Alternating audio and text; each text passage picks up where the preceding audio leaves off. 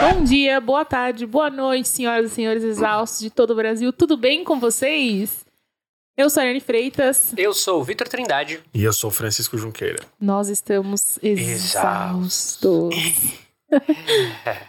Mais uma semana aqui produzindo esse conteúdo cansadérrimo pra vocês. Nós estamos nas redes sociais. Eu não gosto desse adjetivo porque cansado pra mim é um adjetivo que eu uso pra várias coisas. E grande parte delas são, são coisas são coisas negativas. A tipo, gente virou o galo velho. é, tipo, nossa, esse aqui- trabalho tá todo cansado. Olha, mano, olha esse carro todo cansado. A Ah, gente tá só cansada. aquele galo que tá rouco, sabe? Cara, velho. Mal-humorado.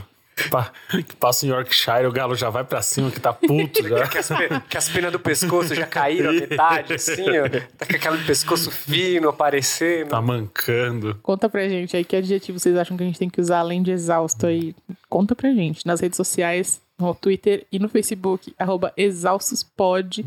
Tem um grupo lá no Facebook, você encontra a gente. Ou no Instagram, arroba estamos exaustos. Você pode mandar mensagem pra gente no Instagram, se você quiser conversar, desabafar, pedir ajuda. Toda última segunda-feira do mês tem abraço coletivo, quando nós lemos as suas dúvidas, os seus dilemas, e tentamos resolver os seus problemas de um jeito melhor do que a gente resolve os nossos próprios. Além do Certamente Instagram, acontece. você também pode mandar mensagem pra gente pelo e-mail no estamostodosexaustos@gmail.com. E a gente tem o Twitter. Sim. Já contei do Twitter alguns A segundos gente, a atrás. gente podia falar do Twitter do, do Exausto fora de contexto, que é muito bom também aquilo. É verdade. Eu queria saber quem é a mente brilhante por trás do Exaustos Fora de Contexto. Que é, eu dou retweet em tudo. Eu também. é retweet. Favorito, retuito. É, é muito bom. Muito bom saber que vocês estão tirando a gente do contexto e ainda assim tá ficando bom o que a gente fala. tá? E às vezes melhor do que dentro do contexto, inclusive. É, Eu confesso que quando eu vi Exausto fora, quando eu vi o título, eu- meu cu não passava Wi-Fi. Falei, eu fiquei pronto. com um pouco de medo também. Ainda fico, às vezes. Mas às vezes é que vocês são gentis na hora que vocês tiram a gente do contexto, né? Ah, não, o Gucci não foi gentil Não, comigo. no perfil Exaustos Fora de Ah, tá. Contexto. Não, mas tô falando. Cada coisa é uma coisa. O Gucci. Não, mas aí o Gucci tirou, inclusive, sob o nosso pedido. A gente, É, a gente foi... foi- bem preciso no Aquilo, pedido. aquilo foi sob demanda. Você que não sabe do que a gente tá falando, entra lá no nosso grupo. A gente, a gente fez sob demanda um pedido. Gutierre é um dos nossos membros aí, dos nossos ouvintes. Se você mais entrar lá agora, você vai ver que o Vitor que o Vitor quer dar. Ai, meu Deus. Olha isso voz alta, não, que tem- Sempre tem alguém disposto. Pro Vitor, principalmente. Não é bem assim, não. todo dia acorda alguém querendo dar, alguém querendo comer. É, só eu que não. Vocês estão muito desconfortáveis, estão muito Ai, triste, triste. E aí, gente? Como vocês estão? Eu. Agora com a gente? É, ó, É, é a claro que é com vocês, né? Olha, eu tô de barriguinha cheia, que a gente acabou de comer. Comemos, gravamos Batemos um uma abraço empanada. coletivo aqui. Aí viemos comer uma sustânciazinha. É, eu. Ah, não sei, minha vida tá um marasmo. Sua vida, como é que tá, Francisco? Não, não tá um marasmo, mas. não, não, eu digo marasmo, tipo assim, tipo, nada de especial acontecendo, só coisas ok. ah, não, não. Seria muito injusto dizer que não tem nada de especial acontecendo. Pra bem pra mal. Eu acho que tá tudo andando, né? Antes andando que parado. Né? E você, dona Ariane? Ah, vamos deixar pra terapia, né? eu tava vendo uma série, eu não vou falar qual é a série porque eu vou entrar em detalhes da trama. Então eu não quero dar spoiler. Aí pra ninguém, pra ninguém saber que é spoiler, eu decidi que é melhor não falar qual é a série. É isso. É Eu acho inteligente, não é? Acho É que justo, é, É justo e inteligente, não é? inteligente. E no episódio, a personagem ela vai pra reabilitação. E durante o processo, ela. Cada uma das pessoas que tá na reabilitação começa a falar sobre o que elas estão passando. E ela fica puta com as pessoas. Tipo assim, ai, para, vocês estão muito chatos. Começa a, a xingar todo mundo e botar adjetivos em todo mundo. Tipo, ai, seu chorão, sua fresca, sua mãe des- desnaturada e tal. E aí a, a terapeuta vira pra ela e fala assim: Bom, já percebi que você é muito boa com adjetivos. Então que tal você me falar os seus adjetivos agora? E ela pega e fica tranquila quanto a isso, né? No caso. Porque é. Porque quando a gente é bom em apontar o dedo é porque realmente a gente já passou muito tempo apontando o dedo pra si mesmo A gente sabe. de fato. E na hora ela já começa a falar. Obviamente ela desmorona, né? E ela começa a falar muitas coisas que ela pensa sobre ela mesma. E coisas pesadas, tipo, ah, é alcoólatra.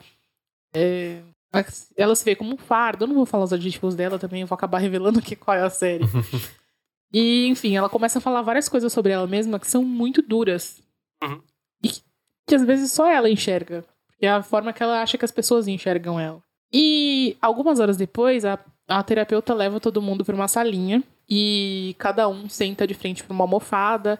As pessoas colocam os, ativo, os adjetivos delas ness, é, nessas almofadas e batem com um taco nesses adjetivos e, tipo, se libertam deles. Tipo, eu não sou um imbecil, eu não sou inútil. E as pessoas se sentem realmente bem expulso, é, se, se livrando, isso, né? Se, Uhum. se livrando desse, desse fardo que elas carregam sobre elas. Mas ela não consegue fazer isso naquela hora.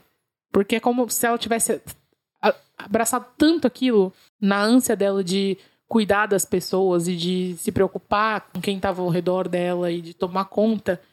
E o olhar que as pessoas tinham sobre ela, teoricamente, na visão dela, era mais importante do que quem ela era de verdade. E aí, um tempo depois, depois que ela, se, que ela sentou, ficou sozinha, relaxou, conversou com alguém, ela percebeu que ela precisava daquilo, ela fez na, na individualidade dela lá, e ficou melhor. E fez isso com outras pessoas também. E eu observei aquilo, o que é um pouco óbvio, né? O que, a série basicamente ela falou, né? Com todas as palavras, você precisa fazer isso, não é que eu seja um gênio. Mas como a gente realmente faz isso o tempo inteiro, né? A gente se coloca etiquetas, a gente tem uma crueldade com a gente. E uma coisa que a gente fala aqui toda hora, né? Nesse, nesse podcast. Tem Sobre uma facilidade carinho, né? muito grande de colocar De antecipar os julgamentos dos outros. é, de antecipar julgamentos, de colocar um fardo maior do que a gente pode carregar e achar que tem obrigação de carregar esse fardo.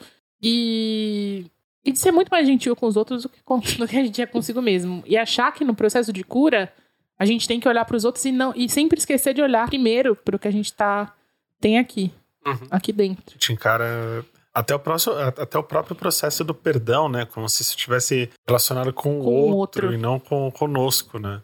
Então, eu queria propor, obviamente eu não vou pedir pra gente se expor aqui e falar ai, quais são os seus, os seus adjetivos e tal, mas pra gente começar a conversar sobre o que a gente tem feito consigo mesmo que a gente poderia mudar e de que forma que a gente pode começar a tirar esse peso de si mesmo. Eu acho que a primeira coisa é entender o papel da. O papel de algumas culpas que não existem e que nós carregamos sem saber. A gente se sente muita culpa por coisas abs- absolutamente irracionais, absolutamente imateriais. Então são coisas do tipo, eu não vou participar disso aqui porque eu provavelmente incomodo as pessoas, ninguém nunca falou um A. São razões que nós encontramos para nos isolarmos, para nós não, não nos relacionarmos, porque a gente antecipa que a gente veio para estorvar e é melhor não se relacionar então, porque eu não quero ser esse estorvo para as pessoas que eu gosto e tudo. De repente você se isola e baseado em quê? Baseado em coisas que você mesmo criou. Você não tem nada material que comprove que surgira qualquer uma dessas paranoias. Mas elas são, elas parecem ser muito reais na nossa cabeça. A gente se convence de tanta coisa o Isso, tempo é. inteiro. Eu fico muito preocupada com quantas coisas a gente deixa de viver ao longo da vida simplesmente porque a gente se convenceu, sabe Deus da onde e por quê, que aquilo não era pra gente. Ah, eu me fez lembrar de uma, uma conversa que eu tive no final de semana passado com uma colega minha. Que aí é- é- já é um caso meu que eu acho que algumas pessoas já devem se identificar. Quando você abraça esse seu adjetivo e você acha que aquilo, você é aquilo pro resto da vida. E aí, eu acho que muitas e muitas vezes eu já repeti de que eu sou uma pessoa que eu tenho que eu tenho muito problema com as palavras. Às vezes eu quero falar uma mensagem, eu, eu mando a mensagem e eu mando do jeito mais grosseiro possível. Dou- ou usando um conjunto de palavras totalmente errado. Então eu, eu sempre falo, digo que eu, tipo, eu tenho essa visão minha de que eu me comunico muito mal, ou que o o tom que eu uso é muito ruim. E aí, na conversa com essa minha colega, e aí eu, eu falando, não, porque você sabe que eu sou um desastre quando eu tô conversando, quando eu quero falar, mano, para com isso. Ela falou, eu falei, nossa, mas por que? Ela falou, Vitor, você é a pessoa mais gentil que eu conheço conversando. Você dá umas dessas, mas todo mundo dá, mas não é, você não é só isso. Eu falei, não, mas porque já aconteceram coisas muito ruins. Tá, coisas ruins acontecem com todo mundo, mas você não é só isso. Mas essa é palavra, você não é só isso. A gente se convence que a gente é. Sim. Por coisas que, assim, a gente dá a dimensão que a, que a nossa mente dá para algumas situações é completamente divorciada da realidade. Então, eventualmente nós vamos desagradar alguém, eventualmente nós vamos ser grosseiros com alguém, eventualmente nós vamos dar algum vacilo. Todo mundo dá. na nossa cabeça, eu sou esse vacilo, eu sou um fracasso, é melhor eu não conviver com ninguém, muito menos submeter as pessoas ao desagravo que é a minha presença. O que é absurdo, né? Porque as pessoas vacilam com a gente infinitas vezes e a gente perdoa, e a gente deixa pra lá, e a gente cria desculpas e justificativas para as pessoas vacilarem com a gente. Para manter pessoas Mas se a gente dá um mínimo derrape, se a gente pensa em vacilar, a gente já tá se batendo e se punindo, né? E já tá lá com o chicotinho, tipo, meu Deus, eu não sirvo para nada mesmo. Ou aceitando as porradas dos outros também. Eu tava conversando isso com, eu conversei com vocês dois sobre isso já. Sobre como as pessoas confundem, por exemplo, quando nós estamos sendo empáticos, quando nós estamos sendo simpáticos, com, com uma passividade. Como se a gente devesse virar saco de pancadas de outra pessoa. E às vezes a gente aceita isso. A gente começa a se convencer, não, a, a pessoa ela tá fazendo isso porque ela deve estar no momento dela, não sei. E a gente toma porrada o tempo inteiro e a gente não reage porque a gente fica, porra, não, não quero, eu entendo o momento dela qual é o limite disso também? A gente aceita muita coisa de fora também. Porque a gente não consegue se dar esse valor. Em compensação, isso é uma coisa muito engraçada, né? A gente aceita, aceita, aceita. No nosso primeiro meltdown, a gente sente o susto das pessoas também. E ninguém tá acostumado a te ver. Mal. A te ver mal, a te ver respondendo com, assim, de uma maneira mais grosseira, a não ser o engraçado. Entendeu? A não ser o super amoroso. Aquele é como... meme que quem faz o palhaço rir. é como se a gente perdesse o direito também de, de sentir essas coisas. Sim, a gente tem muito medo de ser egoísta, eu acho. É. E às vezes a gente precisa olhar para si. Às vezes precisa um pouquinho de egoísmo, sabe? Não o tempo inteiro, não sempre, mas precisa de um pouquinho de egoísmo. Não, eu acho que egoísmo é uma coisa muito muito X, porque quando você fala egoísmo, eu, eu imagino já de um comportamento uh, uh, corriqueiro, um comportamento frequente, que a pessoa faz aquilo com frequência. Acho que individualismo Agora, é a palavra. É, é, porque. É, mas é que é, o, o egoísmo, no, no caso, assim, é porque você tá deixando de pensar nos outros para pensar em você. Porque às vezes a gente tá, tipo, tão preocupado com que com ajudar os outros. Ai, porque fulano precisa de mim, ciclano precisa de mim, beltrano precisa de mim. E eu vou fazer tal coisa? Sim. Porque quem vai fazer isso por você? Hum. Você precisa ser egoísta um pouco. Sabe? Porque a gente fica, a gente, então, é, essa assim, me expondo um pouquinho, essa é uma grande questão. A gente tem essa coisa, eu, eu tenho muito essa coisa de vou abraçar, vou proteger, entendeu? Eu vou, vou conversar, eu vou fazer esse papel de ouvinte, eu vou fazer esse papel da mão invisível que, que afaga. Então, enquanto estiver aqui, e quem que protege a gente? Quem faz por a gente? De repente a gente começa a se sentir relativamente sozinhos. Porque a gente fica, caralho. Eu fiz isso muito tempo e, e acho que meio que eu quebrei, assim. Eu não consigo ouvir direito mais as pessoas. A gente parte, né? Porque a gente rompe, porque a gente começa. Chega uma hora. No, no primeiro momento em que. Isso é engraçado, a gente aprende muito a ouvir como, como a gente desaprende a falar na mesma proporção. Porque na hora que precisa desabafar. Eu, eu, por exemplo, assim, com toda a facilidade que eu tenho de ouvir desabafo dos outros, eu escuto o dia inteiro o desabafo dos outros. Na primeira oportunidade de desabafar alguma coisa a meu respeito, eu só consigo, por exemplo, por escrito. Esse, esse, esse tete a tete falando não sai de jeito nenhum. Daqui a pouco eu tô fazendo piada, eu tô falando de série, tô mostrando vídeo no YouTube, mas falar de falar, verbalizar alguma, alguma, alguma questão, algum problema, cara, não sai, eu travo demais. Eu consigo demais. falar, mas eu fico muito mal comigo por muito tempo, assim. Me puno, e, e me puno. Fico tendo pensamentos invasivos o tempo inteiro de que foi, foi desnecessário, de que eu não deveria ter falado, de que eu tava sendo. de que eu fui inconveniente sabe? Que talvez eu não devesse ter falado, que as pessoas não precisam saber, que as pessoas. que eu tava incomodando. É muito doido isso, né? Porque ah, alguém tem que ouvir, né? Às vezes eu fico assim quando eu, quando eu falo as coisas na terapia. Também. E a percepção é diferente. Eu também morria de vergonha de contar as coisas pro meu terapeuta quando eu comecei a fazer a terapia.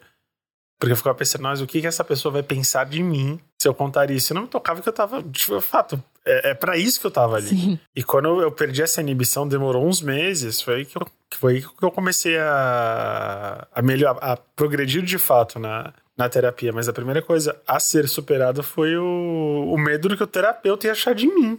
Isso é muito doido, porque é a pessoa mais preparada possível para pra estar tá te ouvindo naquele momento. É, eu, eu acho eu acho complicado, porque porque eu, eu, imagino que a construção que eu tenho, principalmente com os meus amigos, de falar sobre as minhas. o seu interno e etc., ele levou, levou uma construção muito grande. E mesmo se você para e pensa, De, pô, eu tô pagando essa pessoa pra fazer isso. E, tipo, eu imagino que ele esteja preparado. Ainda assim, é um, é um bloqueio. É, mas existem coisas que você pode falar com seu, e que você vai se sentir à vontade pra falar com o seu terapeuta que você não vai se sentir à vontade pra falar com seus amigos. Tem coisas que. E, e- Coisas sobre eles, coisas que, sei lá. E tem coisas que, assim, tem parte das coisas que você vai falar, ela, ela- elas partem de uma conversa inicial que só um terapeuta conseguiria com com você. É. E tem, tem um olhar que ele tem, que ele vai captar das conversas e que ele vai direcionar essa conversa pra caminhos que os seus amigos não iam conseguir, que eles não vão enxergar e não vão conseguir direcionar. Uhum. Não, não discordo não, já fiz terapia, só tô voltando Não, eu sei, só tô, eu tô pensando também. Não, mas eu tô conversando, tô direcionando a conversa pros ouvintes, não Sim. necessariamente pra. Porque tem muita gente que pensa isso, né? Que pensa assim, ah, eu tenho amigo, pra que, que eu vou pagar terapia? É, não, teve uma thread essa semana da galera falando isso, de é, porque eu não vou gastar não sei quantos mil reais, sendo que eu saí com meus amigos, gastei 20 reais, tomei uma cerveja, falei sobre umas coisas e, e tive um crescimento muito maior do É. que eu tive. Ah, tá, pode crer. Pode crer. Ai, vontade Não, é muito, é muito complicado isso, né? Esse pensamento. É muito preconceituoso pra começar, porque achar que você só precisa fazer terapia se você tem um problema. Não. Inclusive, se você. Só de conviver com pessoas que têm problemas já. Já é necessário fazer terapia, fica a dica aí. Eu falo pros meus pais o tempo inteiro, eu acho que eles precisam fazer. Eles, não fazem, mas eu acho que eles deveriam. Porque, enfim, Mas eu acho que esse comportamento autossuficiente de quem enche a boca pra falar de terapia é uma mascara uma insegurança também da pessoa que ela, ela na cabeça dela, ela é incapaz de ter problemas, ela é incapaz de precisar de alguém pra. É, porque quem resolver não quer, problemas, porque não quer, simplesmente não faz e pronto, não fica falando, né? Exatamente. Então, assim, é- ela precisa mostrar-se autossuficiente o tempo inteiro, já é um motivo pra fazer terapia, porque ela é uma pessoa insegura pra cacete. É, eu lembro do. De Trindades! Mais uma vez. Teve um problema familiar, e aí, e aí um primo meu começou a fazer, né? Teve um problema, uns arranjos lá na família deles, etc. E tudo acontecia porque um dos meus tios é alcoólatra, né? E aí começou a ter um monte de atrito, etc. E aí minha mãe me contando, toda preocupada, ah, mas tô, tô, tô pelo feliz que pelo menos fulano vai começar a fazer, fazer terapia e tal. Eu falei, mas por que, que ele que tá fazendo terapia? Quem deveria estar fazendo é o pai dele. Aí ela, não, que não sei o quê. porque só ele, né? Porque ele que tá sendo afetado. Falou, não, quem tem que fazer terapia é o pai dele, porque as coisas estão acontecendo por causa dele. Você tá, tá entendendo que você tá colocando um colete à prova de bala? Você não tá tirando as balas de quem tá causando? Entendeu? Aí ela, não, que não sei o quê, mas quem, quem teve que fazer isso foi o. Quem, quem achou que tinha que fazer isso é o médico. O seu tio não precisa. Ah, com certeza. Meu tio é alcoólatra, violento e pra caralho, e não é ele que precisa. E aí é, é muito complicado, porque as pessoas acham que, tipo, é, ainda tem aquele estigma do louco. Entendeu? Que Só vai no terapia quem é louco. Não é uma pessoa que tipo, precisa de um encaminhamento, precisa organizar a cabeça. Ou quem a, a pessoa acha que falhou, assim, porque precisa pra terapia, sabe? Não, eu acho muito bobo isso. Tira um peso das costas que você não tem uma ideia, sabe? Primeiro porque a gente descobre quais são os nossos demônios. Isso é importante. Assim, volta no- na ideia que para exorcizar o demônio você tem que saber o nome dele. A gente descobre os nomes dos nossos demônios quando a gente tá fazendo terapia. Sim. E aí a gente acha o caminho pra exorcizar. Eu contei aqui pra vocês, quando eu comecei a fazer terapia, eu não percebia que eu só usava moletom, assim. Porque eu não conseguia mostrar o corpo, porque tinha o pânico do meu corpo. Então eu ficava, sei lá, 35 graus eu tava de moletom. E era uma coisa completamente natural pra mim e que ficou natural pras pessoas ao redor, porque já era hábito, todo mundo me achava estranho. E, me, e- e foi fazendo terapia que, que, assim, que achou que o ponto era na autoestima, entendeu? É, A eu- autoestima tava tão defeituosa, tava tão deficiente que a gente não olha o outro com a severidade que nós nos olhamos. Sim. E é isso que pauta esse tipo de relação.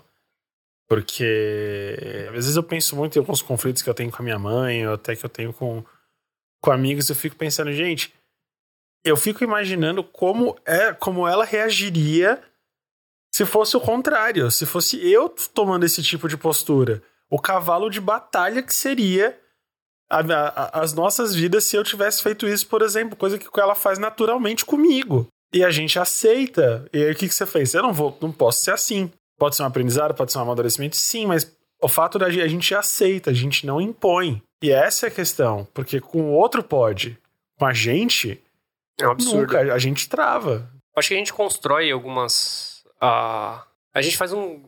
Não um quebra-cabeça, a gente faz uma torrezinha nossa, completamente inflexível, que se a gente acha que se a gente trocar, a gente é uma peça de Jenga, se a gente trocar as peças de lugar, a gente vai cair.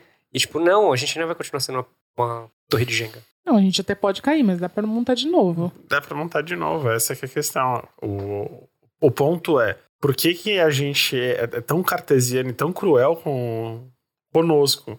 E a gente não aplica esse julgamento nos outros. Que a gente é gado. Porque a gente não é... Também. Também. Mas... E aí? Como é que resolve? Não tô dizendo que a gente deva ser mais duro com os Não, outros. eu acho que a gente resolve na- usando, usando a mesma metáfora que você falou minutinhos atrás, sabendo os nomes dos demônios. É o que você falou, a gente precisa saber o nome do demônio pra poder exorcizar? Precisa, então a gente precisa se conhecer, precisa descobrir os nossos. Abre aí muitas aspas, defeitos, o que a gente acha que tem de, de problemático na gente, e olhar pra isso com a lupa e falar assim: bom, isso é, é real isso ou sou eu que tô colocando? Cada, colocar as cartas na mesa e falar, bom, isso aqui, o que, que é isso aqui que eu tô falando? Tô achando que eu sou uma, uma péssima filha, então por que, que eu sou uma, uma péssima filha? Por causa disso, disso, disso. Não, na verdade eu não sou. Qual é a materialidade É. disso, né? Então, isso não é real. Então, peraí, joga pra lá. Próximo. Não, então não é real. Eu não sou, eu não sou. Que é exatamente o que aconteceu lá, só que não usando o termo de demônios, mas foi exatamente a mesma coisa. Então é, é tirar essa, esse estigma que a gente colocou na gente Uhum. mesmo e que não é real. Porque enquanto a gente abraçar aquilo, aquilo vai pesar no, no nosso ombro de uma forma que a gente vai continuar carregando e arrastando. Nós falamos arrastando. bastante isso disso, mas a nossa mente, ela tem que trabalhar por nós. E não contra nós. E não contra nós. A questão é que a nossa mente, ela tá o tempo inteiro tentando nos proteger. Então, quando a nossa mente levanta com esse tipo de situação, a gente tem que fazer esse exercício de colocar a mente no lugar. Obrigado por tentar me defender, obrigado por tentar me proteger, mas isso aqui é irreal. Não existe uma ameaça, portanto, eu não preciso me defender. Eu não preciso me, me, me cercar de muros. Porque não dá pra viver como se você fosse ser atacado o tempo inteiro. E a gente se comporta assim. É como se fosse um antivírus, você precisasse ficar atualizando ele toda hora, pra quando entrar uma- qualquer informação que ele acha estranha, e aí ele falar, não, isso aqui é vírus, vamos descartar. Aí você tem que atualizar o seu antivírus toda hora. A gente teve um caso desse de abraço coletivo. Não existe. O que a mente faz? Não existe a possibilidade de alguém gostar de mim. Porque eu vou incomodar, porque eu sou feio, porque não sei o quê. Qual é a solução? Não vou sair com ninguém. Você percebe como a gente. Como é, como é fatalista isso? A gente, por exemplo, usando esse. À luz desse caso. Não tem possibilidade matemática de eu afirmar que não existe uma pessoa que vai querer ficar comigo. Não tem como Olha saber quanta disso. gente tem nesse mundo. Ok, que assim, se for por estatística, a chance de ser um chinês é gigantesca, mas. mas tem um. Não tem. E a, a a gente acredita nessas mentirinhas que a nossa mente conta, coisinhas do tipo: você nunca vai achar alguém, melhor você ficar em casa, não se arrisca, você vai atrapalhar, você vai Você nunca vai conseguir fazer tal Eles coisa. não gostam tanto assim Eles de não você. gostam tanto assim de você. E Você fica- tá atrapalhando. e ficam só esse- sobrando. esses sussurrinhos na cabeça, a gente, a gente se convence e a gente vai criando raízes. Daqui a pouco a gente tá no nosso sofá, enraizado, magoado, não sabendo nem com o quê. Interagindo só com a tela do computador. Sem saber por quê. E, e às vezes nem com a tela do computador, porque, meu, é, é doloroso, de verdade. Por exemplo, eu, às vezes, tipo, já aconteceu de, tipo, amigos é, do grupo inteiro sair, se encontrar e não me chamar. E aí eu tá em casa, tipo, sábado à noite, todo mundo tá se encontrando. E aí você tá lá, né, vendo série, comendo pizza, tá todo mundo, tipo, abre seu stories pra ver o que tá acontecendo e vê todo mundo junto. E aí você vê, tipo, todas as pessoas juntas do seu grupo. Menos você. Aí você abre o WhatsApp pra ver, meu, será que eu não vi a mensagem das pessoas te chamando? E não ter mensagem nenhuma. E aí você, tipo, putz.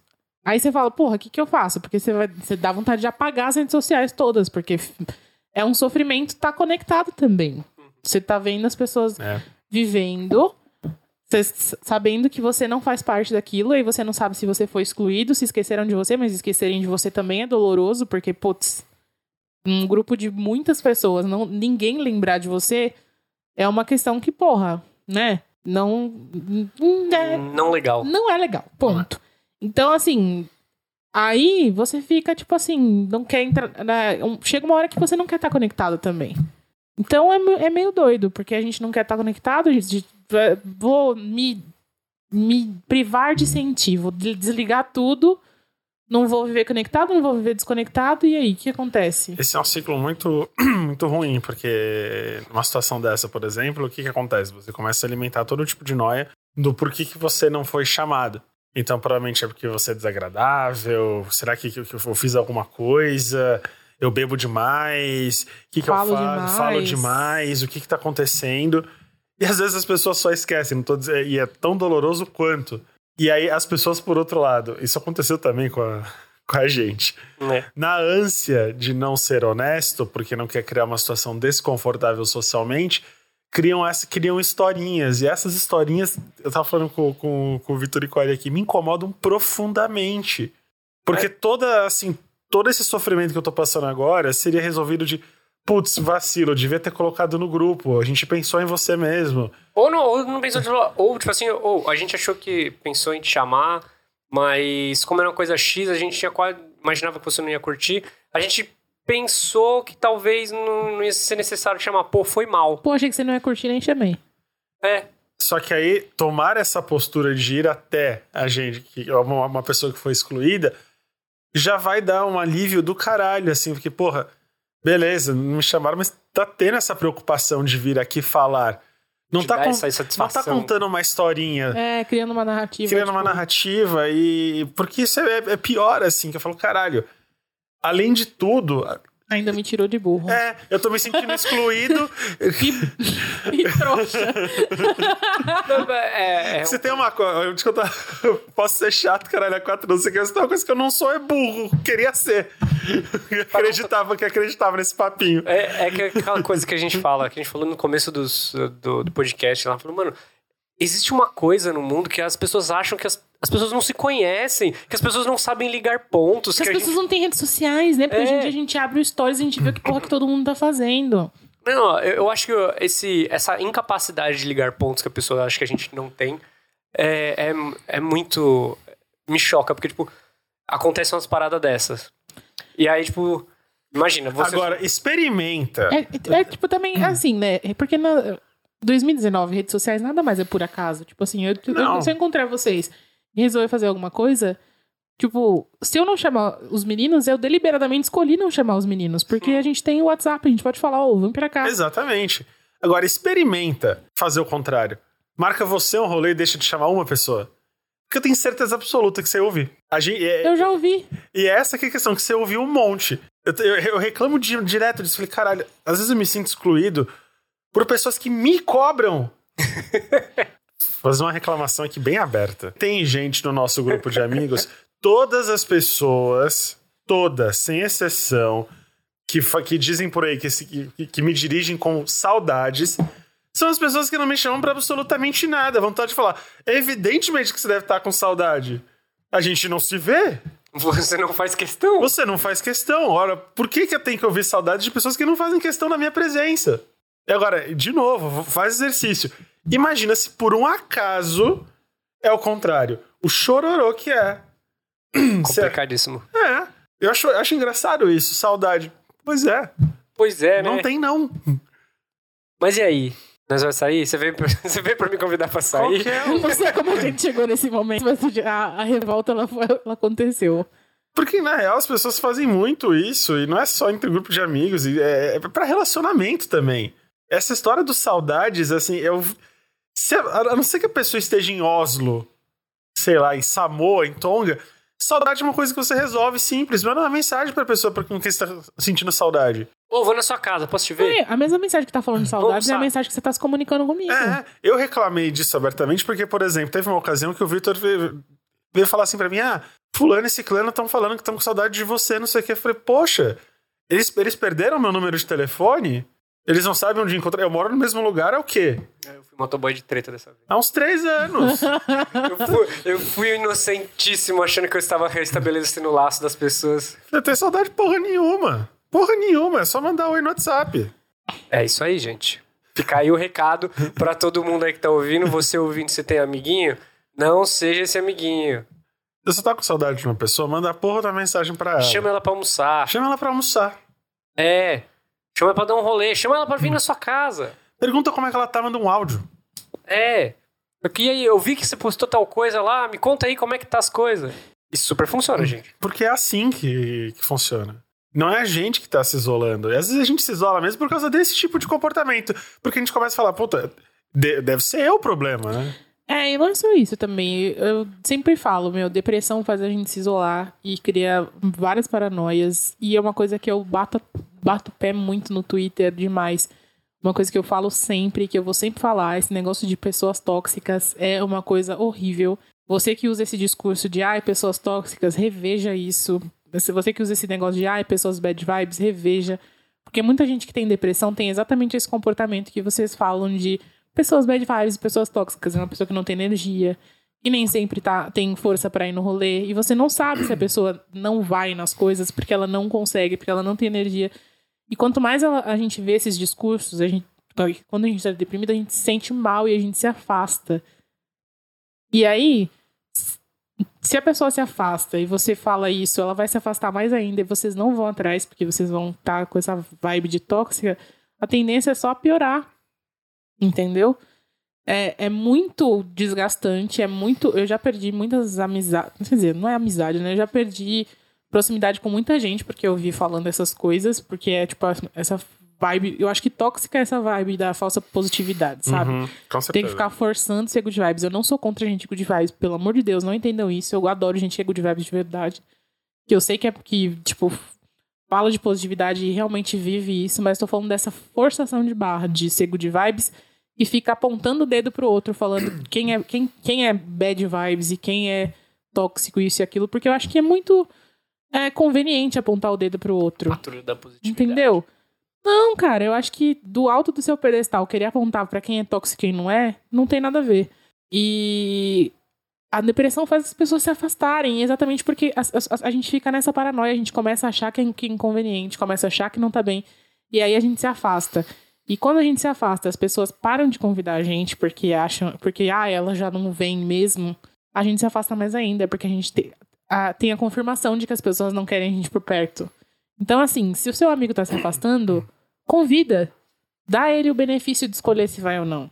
A gente precisa disso, a gente precisa convite, é um, escolher. o convite é um prestígio. Se você gosta dele, chama. Se ele não quer ir, se ele não consegue ir, porque muitas vezes, quando eu não vou, por exemplo, eu não vou porque eu não consigo.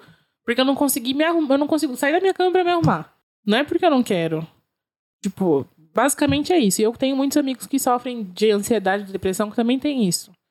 Tem dia que eu me arrumo, porque a ansiedade também é uma merda, que eu tô, tipo, pra sair e me dá dor de barriga, eu passo mal, me dá ânsia. Então, assim, a gente tá numa época em que as pessoas estão tendo muita ansiedade, estão tendo muita depressão. E, é- e agora a gente fala disso. A gente sabe que as pessoas têm esses problemas, a gente tem que ter um pouco mais de empatia. Não é como se fosse um mistério. Não adianta a gente ficar falando, nossa, tem vírus amarelo, ó, isso e aquilo, e não pensar que as pessoas do nosso lado podem estar tendo problemas também. A Ari fala muito disso e eu concordo completamente. O ato de você convidar é, é aí que tá o prestígio, porque o que você tá dizendo é, em que pese tudo o que está acontecendo, seria bom ter você por perto. Isso, pra- pra quem tá nesse tipo de situação, às vezes você salvou o dia da Pra pessoa. mim é tudo. ainda que ela não vá sair de casa. Ela só não vai precisar conviver com esse, com, esse fantasma que fica sussurrando. As pessoas nem não, se deram trabalho de te chamar. Isso, isso eu- eu concordo demais com você, porque me incomoda muito essa questão do, do convite, porque esse tipo de decepção, entre aspas, não parte de pessoas que nós não temos convívio ou que nós não temos intimidade. É- Esse vacilo normalmente é coisa de pessoas que, pelo contrário, que nós temos muito convívio, Sim, muita intimidade. E é, por incomodava. né? e é por isso que machuca. sim, é bizarro. Tem gente que eu não tenho a menor intimidade que me chama pras coisas e que faz Uhum. questão de ficar com. Eu acho, eu fico assim, What? Ah, meu Deus, eu nem sabia que essa pessoa gostava de mim. Essa pessoa me chama pras coisas e faz questão de. E aí eu. E, isso, e por isso que eu valorizo tanto, assim. Pô, faço questão de ser alguém que eu gosto, obviamente, né? É, porque eu acho que é muito importante. Tipo assim, eu não paro pra convidar gente que eu não, não quero na- nas minhas coisas. Eu sei que tem gente que convida todo mundo deliberadamente. Eu tento me atentar também pra ver se não é alguém que convida todo mundo sem, sem distinção. Mas eu, eu, eu observo muito isso, assim, de se eu estou bem o suficiente pra sair, eu saio, eu vou, porque eu acho muito importante. Se a pessoa parou pra falar, olha, eu gostaria que você estivesse aqui comigo, meu, sério? Você, se impor- você quer que eu esteja ali com você? uhum. ou que nos dá a chance de retribuir. Tem muitas vezes, sei lá, você não, você não consegue ir ao aniversário. Só que aí você gosta tanto da pessoa e a pessoa teve esse, esse ímpeto e você fala, pô, quando eu, quando eu ficar bem, agora é minha vez de retribuir. Sei lá, vamos almoçar, eu pago. Porque uhum. você tá passando esse recado por outro lado também. A gente, a gente não esquece quando a gente é bem-vindo, quando a gente é bem-quisto, quando nós somos lembrados. Sim. E a gente, por mais que a gente, possa não saber expressar na hora, mas é uma gratidão muito grande. Porque é muito doloroso ficar convivendo com esse tipo de, de, de paranoia de que as pessoas não te querem por perto, de que as pessoas não gostam de você, porque a gente não tá falando de pessoas com que a gente não tem nenhuma, nenhum afeto. São as pessoas que a gente mais gosta. São as pessoas que a gente quer por perto, né? São as pessoas que, justamente. E aí você fica, pô, eu, o que que eu fiz para as pessoas que eu gosto? E dói isso. Porque, pô, são pessoas que eu gosto muito e eu tô fazendo mal para as pessoas que eu gosto. Não que a gente deve fazer mal para desconhecidos, mas é, é, é um peso diferente. E aí vem a questão como nós íamos parar aqui. Porque a gente estava. Tá, tudo isso para comentar que a gente aceita alguns tipos de comportamento, inclusive de quem está por perto. Quando a gente estava falando isso de, de ser rigorosos demais conosco, volta naquela questão como a gente às vezes tem muita facilidade de verbalizar essas coisas com pessoas que nós não conhecemos, porque nós sentimos menos medo do julgamento de uma pessoa que a gente não, talvez não vá ver tanto. Eu já me peguei demais, assim, desabafando sobre coisas com. Sei lá, eu, eu abro o Facebook, vejo ali a fotinho que parece mais simpática, e vai ser com esse cara que eu vou ter essa conversa. Por quê? Porque eu não sei quem é. Não, não funciona assim. Eu também não. não tem, eu tenho, às vezes eu fico muito, com muito medo do que as pessoas que estão próximas vão pensar do que eu tô falando. Ah, eu não sei, eu depende muito do momento, assim. Depende de quanto eu bebi. não, eu não sei. Eu tive problema, eu, tenho, eu tive problemas de confiança, porque, enfim, eu tive traição de confiança na minha vida algumas vezes e isso me, me causou. Então, assim, coisas que. Tem coisas que eu consigo falar abertamente com qualquer pessoa, tem coisas que eu fico mais fechada. É muito doido como o meu processo de, de me expor. Mas hum, de um tempo pra cá mudei muito, assim. Eu entrei na terapia sem conseguir falar com pessoas. As pessoas que eu falava eram vocês dois. E aí eu fui pra, eu fui pra terapia em grupo, né? Fiz, um, fiz uma fiz individual um tempo, aí fui pra terapia em grupo. E aí conheci muitas pessoas legais no grupo de terapia descobri que, meu, dá para tranquilamente falar. Mas é porque, assim, existe aquelas. A, a, confiança de que você tá falando num lugar que as pessoas não vão te julgar e elas estão abrindo a vida delas também ali. É muito doido. Você entra uma pessoa lá e é o primeiro dia dela e ela tá falando com naturalidade da vida dela. E são tretas muito grandes. Cada um tem um, uma bagagem muito grande e, tipo.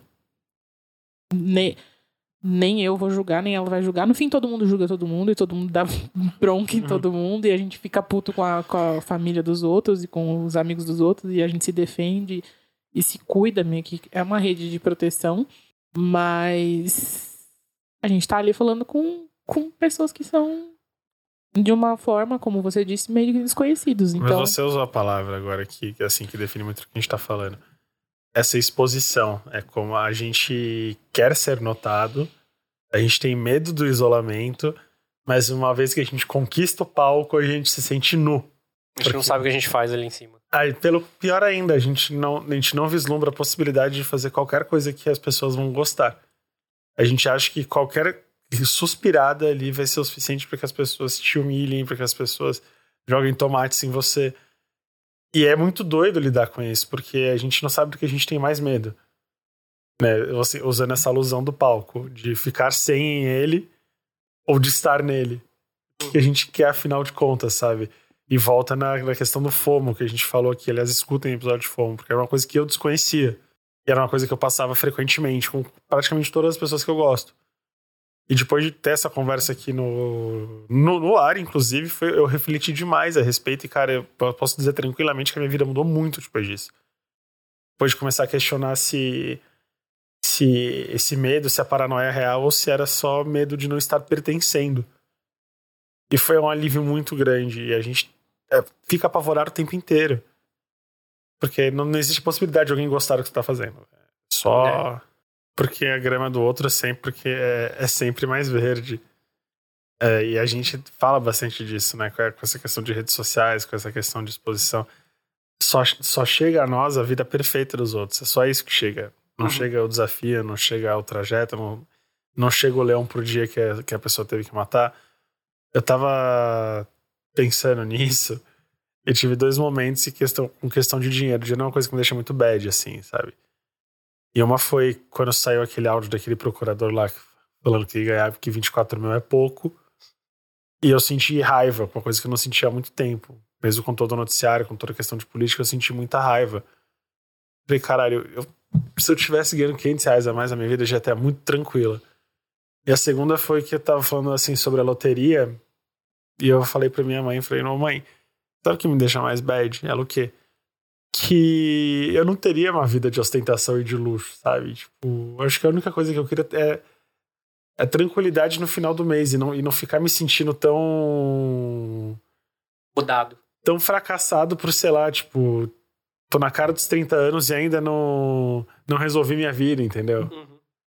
E a gente se poda, porque a gente, querendo ou não, a gente tá numa posição até pri- bem privilegiada em relação à maior parte do país, por exemplo. Sim. E eu falo, puta, mas é melhor não reclamar disso, porque podia estar pior, e aí eu, eu criei o hábito de não reclamar, por exemplo, da vida, né? Toda vez que me perguntam como é que tá, e de fato, eu falei, cara, evidentemente que podia estar muito melhor, mas não vou dizer que tá ruim. Porque é, é até ingrato, é até injusto dizer que tá ruim.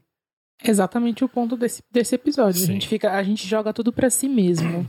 De novo, cria várias questões consigo mesmo. O primeiro, primeiro ponto que a gente faz quando as coisas dão errado é colocar a culpa, criar uma, uma, uma camada de culpa e a culpa vai sempre pra quem? Pra gente. Só, né? Uhum. Nossa. Completamente. A gente não consegue terceirizar a culpa pra ninguém nesse momento. Então, hoje eu vou fazer um exercício com vocês, porque não é uma coisa que a gente vai fazer aqui no episódio, né, amores? Uhum. Mas eu queria pro- propor uma lição de casa aí pra vocês, pra vocês pensarem no que vocês têm quando vocês direcionam culpa ou, sei lá, quando vocês direcionam qualquer coisa que seja de negativo pra si mesmos, quais são os principais adjetivos que vêm à cabeça de vocês em relação a si mesmos? E é, se a- vocês acharem confortável, escrevam. Se vocês acharem que não querem colocar isso no papel, não coloquem. Mas eu, eu, eu escreveria. De certa forma, depois destruiria, tá? Por favor. Não vão escrever e deixar isso gravado pra sempre, pelo amor de Deus. Mas para poder começar a trabalhar para desconstruir isso mesmo. Tem que saber o que é, né? Saber o que é de verdade que você pode melhorar, saber o que é só uma fantasia que você tem colocado como peso ali, só como um empecilho, sabe? Uma pedra que você tá colocando no seu próprio caminho. Me ocorreu um negócio agora, me digam se assim se vocês concordam ou não. Mas quando a gente faz esse, esses julgamentos a nosso respeito, a facilidade que nós temos para usar as palavras nunca e sempre. Eu nunca vou achar alguém, eu nunca vou conseguir fazer isso, eu vou ser sempre essa isso aqui. E Sempre gente- vai dar errado. e sempre vai dar errado, nunca vai dar certo. E nunca é muita coisa, nunca e sempre são palavras muito fortes e a gente emprega com uma facilidade. E é, e é aí que mora é- é essa crueldade que nós temos conosco. Assim. Eu, eu- eu sempre fico pensando quais são os meus nunca e os meus sempre, assim, porque são palavras que a gente devia usar com mais cuidado, sabe? Devia. Eu sempre vou me apaixonar por moça no metrô. Ah, eu acho que a gente tem que tomar mais cuidado com tudo nessa vida. Ser mais carinhoso conosco, né? Ser mais cauteloso. Mas qual foi a palavra que você falou? Sereno. Sereno. Tem que ter serenidade. Eu acho que a gente tinha que ficar vendo os vídeos da Monja Coen no YouTube, que faz bem. E os do. Ah, esqueci o nome dele agora. Eu gosto muito dele. Meu Deus. Tem aquele livro da capa amarela. Estamos quase que chegando tem lá. várias interrogações. Estamos chegando. Cortella. Ah, Marcelo Cortella? Isso. muito bom. Gosto de Cortella também. Então vejam os vídeos do Cortella, os vídeos da Monja Coen. Esse foi muito interessante hoje. Brincadeira. Vamos para as nossas indicações? Vamos. Quem começa? Eu, eu tô terminando agora aquela Marianne que as pessoas estavam comentando, seja 880, ou as pessoas gostaram muito, as pessoas não gostaram. Eu vou sugerir que assistam porque ela tem os méritos de. Ela assusta do jeito certo, apesar do roteiro, sendo muito sincero, ele é um pouco. Bobo. Não é um bobo, eu acho que ele é É, disperso. Mas assistam Chato. porque se você tem medo de, de velhinhos creepy, essa é a tua pegada. Meu negócio é boneca. boneca. O resto. Puta, mas é porque o acting. Você tem um monte ali dentro do seu quarto. O quê? Então, ah, eu lembro da vez que a gente tomou susto com o Darth Vader? Ah, porque eu achei que era um homem pequeno. Ah, não, mas é Funko. Funko eu não tenho medo. Tenho medo de boneca. Ah, sim. Eu acho, bom, nossa, uma Eu vez achei que era um homem pequeno. Você tem medo de anão, cara? É, que preconceito é esse? tava no canto ali, né, um negócio não, direto toma Não, e o susto. Darth assim. Vader é um Darth Vader miniaturinha. Tamanho. Um Darth Vader. Não, e, o, e aí a pelúcia de cachorro que tem no, nesse mesmo quarto ali que direto é de É o gato. Boo. É o Boo. Ah, não, tem o, o, o Grumpy Cat também. Parece que é um bicho de verdade. Tem muitos animais, como vocês podem ver. Eu agora? É. Vamos lá. Eu tenho uma, uma indicação muito bacana que eu não sei se eu já indiquei ao longo da vida do podcast, mas eu vou indicar agora de novo, se caso eu já tenha feito isso. Ele é um filme nacional. Ele foi um, é um filme que me inspirou muito na época que eu tava fazendo TCC. Ele estreou, acho que em 2017, no meio de 2017, chama Todas as Razões para Esquecer. Não indicou ainda. Nunca indiquei. Não, não. Esse filme ele é muito legal. Ele conta a história de um rapaz que acabou de terminar e o filme passa todo o perfil, todo o período de luto dele no término, no caminho dele. Ele termina de uma forma meio repentina e aí Tem nome de filme do Gregório do Vivier. né? não, ah, eu não lembro o nome do ator, é Não é João, Gregório do Vivier. uma coisa. E aí é muito legal o filme porque ele é eu não sei, eu, eu me identifiquei muito com ele durante o filme, era um período muito X. E aí ele é muito sensível e a direção de arte dele é muito legal, que de acordo com os períodos luto do término dele, toda a ideia cenográfica muda, tipo, a roupa dele muda, a, a cor da parede muda, fica tudo diferente. Ele é um filme nacional e é muito legal. É o Assistam. Johnny Massaro. Eu É. já vi. Eu, eu, eu já vi por causa do Johnny, inclusive. Acho que tem na Netflix esse filme. Tem. É, falando em Netflix, eu, a minha indicação é Pose, que agora tem na Netflix. Gente, assistam a primeira temporada de Pose na Netflix. Vocês não têm mais justificativa pra não assistir. Pose é uma série maravilhosa do Ryan Murphy. Tá bom? Porque, sim, só estou indicando o Ryan Murphy faz que seis meses nesse podcast. É, não gostou, me prendam. É, deixa eu dar um contexto pra vocês. Vou ler, porque toda vez que eu faço alguma coisa aqui, eu fico toda enrolada. Bom, Pose é uma série que rola no, no final da década de 80. É uma série que fala sobre o meio LGBT, sobre pessoas trans, sobre o início do, da epidemia da AIDS, né? Então, é uma série cheia de representatividade, é uma série linda pra caralho, sobre a ascensão, da cultura de luxo, sobre os bailes LGBT que rolavam lá em Nova York. Gente, é, é muito foda. Eu choro todo episódio. Todas as vezes que eu ver, eu vou chorar. É muito bonito, é muito fofo. O Ryan Murphy é tudo. Eu estou aguardando que o Ryan Murphy venha fazer o Brazilian Horror Story. Em que ele vai. Não, na verdade é o Brazilian Crime Story, em que ele vai contar a história da grávida de Taubaté. Eu estou, Excelente série. estou aguardando. Da primeira temporada vai ser a grávida de Taubaté, a segunda vai ser a da Suzane von Richthofen. Nossa, mas aí vai do, vai do 0 a 100 em Crime duas. Story. Porque lá foi o Jay Simpson, depois foi o Gianni Versace. E agora vai ser o Bill Clinton.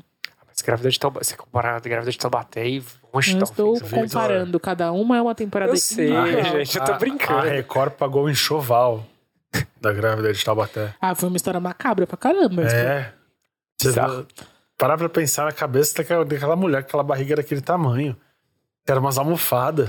Não, ela, ela- ela tem um poder de convencimento muito grande, porque todo mundo abraçou aquela ideia na família dela.